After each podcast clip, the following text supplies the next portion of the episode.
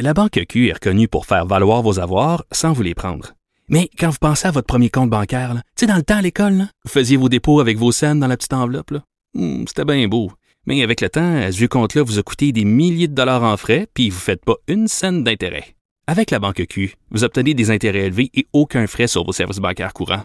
Autrement dit, ça fait pas mal plus de scènes dans votre enveloppe, ça. Banque Q. Faites valoir vos avoirs. Visitez banqueq.ca pour en savoir plus. Pendant que votre attention est centrée sur vos urgences du matin, vos réunions d'affaires du midi, votre retour à la maison ou votre emploi du soir, celle de Desjardins Entreprises est centrée sur plus de 400 000 entreprises à toute heure du jour. Grâce à notre connaissance des secteurs d'activité et à notre accompagnement spécialisé, nous aidons les entrepreneurs à relever chaque défi pour qu'ils puissent rester centrés sur ce qui compte, le développement de leur entreprise.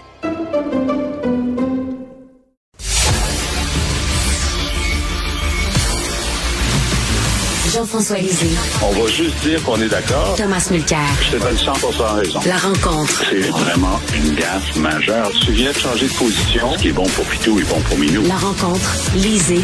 Mulcair.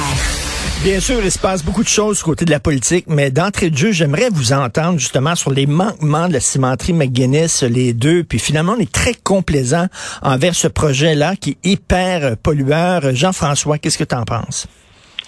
Ben, euh, 40 manquements, seulement euh, quelques contraventions. Il y a effectivement euh, une, un avantage systémique, dirait-on, euh, qui est accordé à McGuinness, euh, qui pose qui pose question. Je pense que le ministre de l'Environnement a des a des réponses à donner. Et en plus, les collègues du Journal de Montréal qui ont fait l'enquête expliquent la difficulté d'avoir les renseignements, toujours en retard d'un an. Donc, on n'a pas une bonne idée de ce qui s'est passé dans les dernières années. Euh, on sait qu'au moment de, la décision d'aller de l'avant avec le projet, il y avait euh, un engagement qui était pris de, modifier euh, l'approvisionnement environnemental qui est extrêmement polluant pour essayer de passer à, à un approvisionnement qui était beaucoup plus respectueux. Donc, et ça n'a pas été fait. Ça n'a pas été fait. Euh, L'investissement n'a pas été n'a pas été fait. Bon, en plus, il y a eu des problèmes de rentabilité, ce qui, ce qui fait que euh, il y a une, une radiation d'une partie de l'investissement euh, du gouvernement du Québec. La caisse de dépôt euh, a dû perdre des sous aussi. Donc, il y a beaucoup de choses qui se sont pas passées comme prévu avec McGuinness. Mais en tout cas, du côté de l'environnement, c'est clair que ça, ça fiche est mauvaise et elle est plus mauvaise qu'elle devait l'être selon les engagements du départ. Et, Thomas, il faut, faut le rappeler, c'est l'actuel chef du bloc, Yves-François Blanchet, qui était ministre de l'Environnement. C'est lui qui a permis au projet de la cimenterie de contourner le BAP. oui, puis à chaque fois qu'on le lui rappelle, il pète une sainte coche, puis il a toute une explication puis une justification pour dire que c'est pas tout à fait ça. Mais c'est bien lui, et c'est lui aussi qui approuvait la fracturation hydraulique puis l'exploration gazière et, euh, pétrolière sur l'île d'Anticosti. Alors, mm. Commençons là, parce que je trouve qu'il faut faire la part des choses. Moi, je vais faire un constat que je fais depuis que j'ai passé trois ans quand même comme ministre de l'Environnement, puis je l'enseigne depuis plusieurs années à l'université. Le problème récurrent au Québec, c'est qu'on en parle beaucoup de l'environnement parce que le public y tient beaucoup. Donc, les politiciens ont appris le discours. Mais inévitablement, le hic chez nous, c'est ce qu'on appelle en anglais enforcement. Hein? On dit law enforcement. Il n'y a pas un bon mot pour ça en français. C'est l'application de la loi qui est défaillante ici au Québec. Soyons de bon compte.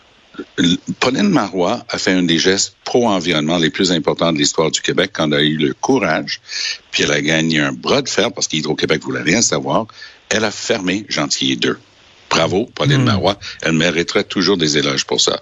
Même Pauline Marois, cimenterie mécaniste, pauvre baie des Chaleurs, je ne sais pas qui a jeté un sort sur la baie des Chaleurs, mais quand hmm. c'était pas Bennett Environmental, qui heureusement, parce qu'on a fait tellement de pression, c'est jamais ouvert, puis le président s'est ramassé en prison du côté des États-Unis, il y avait euh, il y a une fonderie ahurissante qui déversait tellement de toxines dans la baie des Chaleurs que les pêcheurs étaient obligés de détruire les, les euh, homards qu'ils attrapaient dans la baie des Chaleurs. Donc, c'est une horreur, cette, histoire de... Le, encore récemment, mais ça, ça, vient de fermer il y a deux, trois ans, le, la fonderie. Et Bennett Environmental, c'était dans mon temps comme ministre, ils avaient une usine euh, au Saguenay-Lac-Saint-Jean. On avait fait des tests sur les petits animaux dans le coin.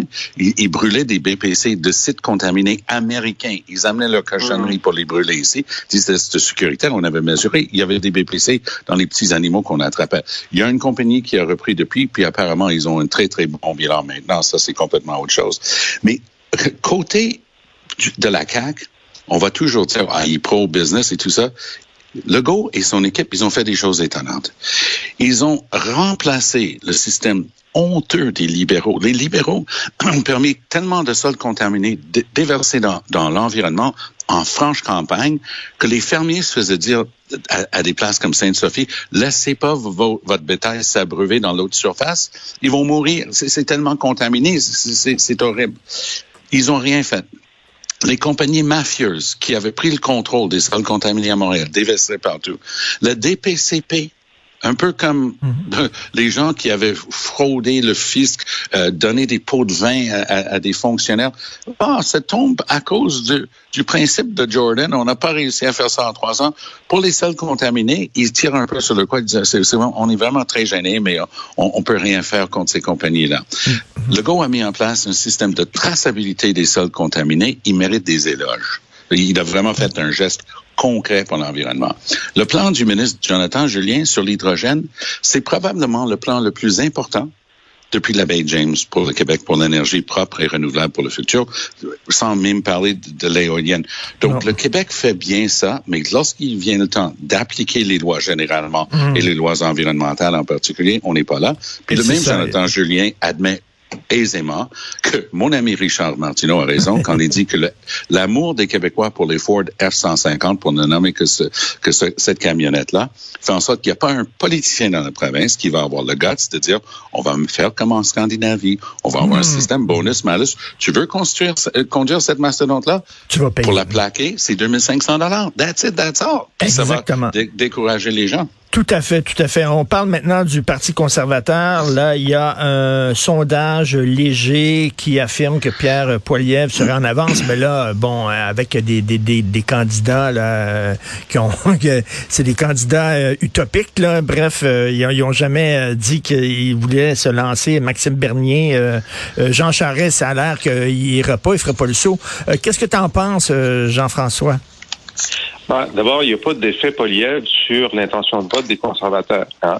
Euh, donc, Léger a testé euh, l'intention de vote conservateur qui est à 29% en ce moment. Il dit, bon, si Poliev était chef, 29 alors, il n'y a, pas ben, ni plus un, ni moins un, sauf au Québec, il perd deux points. Il y a deux, 2% de Québécois de, de, moins qui voteraient conservateur si c'était Poliev. Euh, évidemment, c'est très tôt, mais euh, des fois, il y a des gens qui arrivent. Euh, quand on disait, bon, si M. Bouchard était chef du PQ, si, euh, si Jean Charest venait au Québec euh, à l'époque où il est venu, on, on voyait un effet euh, positif vers le haut de, de, de l'arrivée de personnalités. Dans le cas de M. Poilievre, c'est pas le cas. Euh, effectivement, tu as raison de dire que l'intention de vote, lorsqu'on compare Poilievre à d'autres candidats, évidemment, est plus bas qu'en réalité, parce qu'ils ont testé Doug Ford, ils ont Mais testé oui. des gens dont on sait qu'ils qu iront pas. Donc, il y a eu une répartition d'intention de vote sur d'autres candidats euh, qui n'y seront pas. Euh, mais quand même, ils tirent pas, euh, ben, ils tirent le quart de l'intention de vote chez les électeurs conservateurs. Euh, donc, il est en position, euh, en position, euh, disons, il est en avance de façon significative, mais il, il c'est pas écrasant, c'est pas une avance écrasante. Euh, ça sous-estime évidemment sa force au sein du Parti conservateur parce que on a vu des membres du caucus conservateur qui sont assez nombreux à tout de suite déclarer qu'ils sont avec lui. Et peut-être organisationnellement, euh, il, y a, il, y a, un coup d'avance. Euh, Thomas Antoine Robitaille dit que selon lui, là, ce serait très étonnant que Jean Charest fasse le, le saut. Est-ce que est-ce que Tacha va faire le saut, euh, Tacha Caradine, selon toi? Ta, Tacha Caradine y va, oui. Ah, oui. Et euh, je peux dire, parce que je l'ai mentionné hier, je fais une émission avec elle, donc on a eu une longue échange hier. Évidemment, on garde l'annonce formelle pour une autre date, mais ça peut pas être plus clair pour moi qu'elle y va. Mais tu parles du, du baiser de la mort. Gerald Butts, l'ancien conseiller principal de, Justin Trudeau, a dit hier, uh, je, je, le traduis, tout le monde qui cherche de voir un adulte dans la pièce en ce qui concerne la course au leadership des conservateurs devrait encourager Tasha Carradine de se présenter. Allô? je suis pas sûr que c'est la meilleure carte de visite chez les conservateurs. pour les conservateurs. mais ce qui est intéressant pour Charest, j'ai pas encore eu l'occasion de lire euh, ce qu'Antoine dit ce matin, mais Jean Charest, il y a 15 jours, a été nommé sur le conseil d'administration de CN. Savez-vous combien gagne en juste un simple membre du conseil d'administration de la CN, c'est 400 000 dollars par année pour s'asseoir là-bas une fois de temps en temps. Est-ce que tu penses, est-ce que tu penses qu'il va aller se faire tabasser par les troglodytes euh, du Reform Party qui règne encore comme maître du Parti conservateur aujourd'hui? J'y pense, je, je penserais pas. Ça m'étonnerait. le virus de la politique, Tom. C'est un virus c'est à un moment donné, euh, l'argent n'est plus une question quand tu as le virus, quand tu veux être premier ministre du Canada, t'asseoir à la tête du G7. T'as raison. T'as raison. Mais c'est comme un, un, gars qui faisait de la coke qui passe devant une fenêtre qui voit quatre lignes sur la table. Il va y penser. C'est vrai, c'est vrai. Ah, ah. Mais, euh, mais je pense que je pense que Charret a fini les, les 12 étapes du programme euh, d'après politique. En terminant, il reste deux minutes rapidement. Jean-François, tu veux nous parler du REM de l'Est? Oh, là, écoute, ah, c'est un, genre d'uppercut extrêmement fort qui a été lancé par l'organisme chargé de, de, de, planifier le transport à Montréal, dit, alors que personne lui a posé la question, mais c'est quand même sa job à temps plein de réfléchir à ça, c'est pas un bon projet. Ça va juste siphonner les gens qui prennent le métro en ce moment. Ils vont aller sur le REM, donc il y a très, très peu de, de transferts nouveaux. Il y a juste 2600 automobilistes qui vont passer au REM plutôt que de prendre euh, leur voiture pour 10 milliards de dollars, 2600 voitures de moins. Ça fait pas un gros rendement. Alors, le, gouvernement est en beau fusil parce qu'il s'attendait même pas à ce que ça arrive. La ministre Chantal Rouleau euh, n'en revient pas. Euh, la, caisse de dépôt dit ben écoutez, si si la RTM sur laquelle siègent euh, toutes les villes euh, de Montréal ne veulent pas du projet, il n'y aura pas lieu. Alors, puis là, on n'a même pas vu le BAP, là. C'est sûr que le BAP va dire la même chose. Ça, c'est écrit dans le ciel depuis le début. Alors, wow! Là, il vient d'avoir, disons, euh, quelqu'un qui vient de s'attacher sur les rails devant le rêve C'est intéressant de lire quand même la réaction de Chantal Rouleau parce qu'elle est en train de dire un instant. C'est pas juste ça, c'est tout le développement de l'Est. Puis il y a une partie d'équité sociale sur l'île de Montréal là-dedans. Le REM, moi, moi j'habite dans le West Island profond, OK? Là, le REM, ça en vient chez nous jusqu'à dans l'ouest, ouest, ouest, où on avait déjà les trains de banlieue et, tout est quanti. Là, tout d'un coup, les gens se réveillent un peu et disent, et l'autre moitié de l'île de Montréal, qu'est-ce que t'en penses? Donc, il y avait une branche qui s'en allait jusqu'au cégep Marie-Victorin, très bien. Une autre branche qui allait jusqu'au bout de l'île, Pointe-aux-Trembles, très bien. Mais à un moment donné, ça prend de l'équité, puis ça prend aussi du développement là-bas. Donc, c'est pas juste une question de regarder le portrait d'aujourd'hui. Ce que j'aime le plus dans ce que Valérie Plante a réussi à faire dernièrement, elle a proposé un plan d'une centaine de pages bien détaillé sur Montréal dans 2050. Est-ce qu'elle rêvait? Un petit peu. Mais est-ce que c'est la bonne démarche? Oui, parce que c'est la planification long terme qui manque cruellement à hmm. chaque fois qu'on fait une démarche.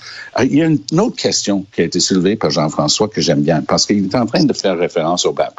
Moi, je me souviens que quand Corinne Gendron, prof émérite, très respectée à l'Université du Québec à Montréal, avait fait le rapport sur le REM, elle avait posé plein de questions. Ah, il s'est fait tomber dessus, la presse l'a massacré, c'est épouvantable de poser des questions sur un beau projet comme ça. Non, elle a posé les bonnes questions, puis ils ont bonifié, puis ils ont répondu largement. Ça a énormément aidé. Mm. Mais ici, moi, si j'aime bien Pierre Schedler, qui est la personne en arrière de ce rapport-là, moi, je me demande qu'est-ce que fait la main gauche et qu'est-ce que fait la main droite, parce que Schedler a non seulement pas parlé avec le public, il n'a pas parlé à personne, y compris la caisse de dépôt. Alors, les, les responsables de la caisse seraient apparemment, d'après le rapport, aller voir Valérie Plante, qui est maintenant tiède sur le REM de l'Est. Alors, ça veut dire quoi? La Caisse ne va pas dépenser 10 milliards de dollars pour un projet, comme tu dis si bien, Richard, que personne veut. Hmm. Mais c'est, c'est le monde à l'envers. C'est de la planification à l'envers qu'on est en train de ben, faire. Et c'est une catastrophe pour ben, Montréal, notre métropole. Tout à fait. By, the way, rapidement, En, en, fin de semaine, Richard Bergeron signe un papier dans la presse, ancien chef de projet, qui dit que Montréal, au cours des deux années de la pandémie, a perdu plus de 80 000 personnes au profit de la banlieue. Comment veux-tu garder une mmh, métropole mais... si on a ça? Ça se peut pas. Tout à fait. Non, c'est un uppercut, comme dit Jean-François, euh, ouais. au gouvernement. Merci beaucoup, Thomas. Allez, Merci, Jean-François.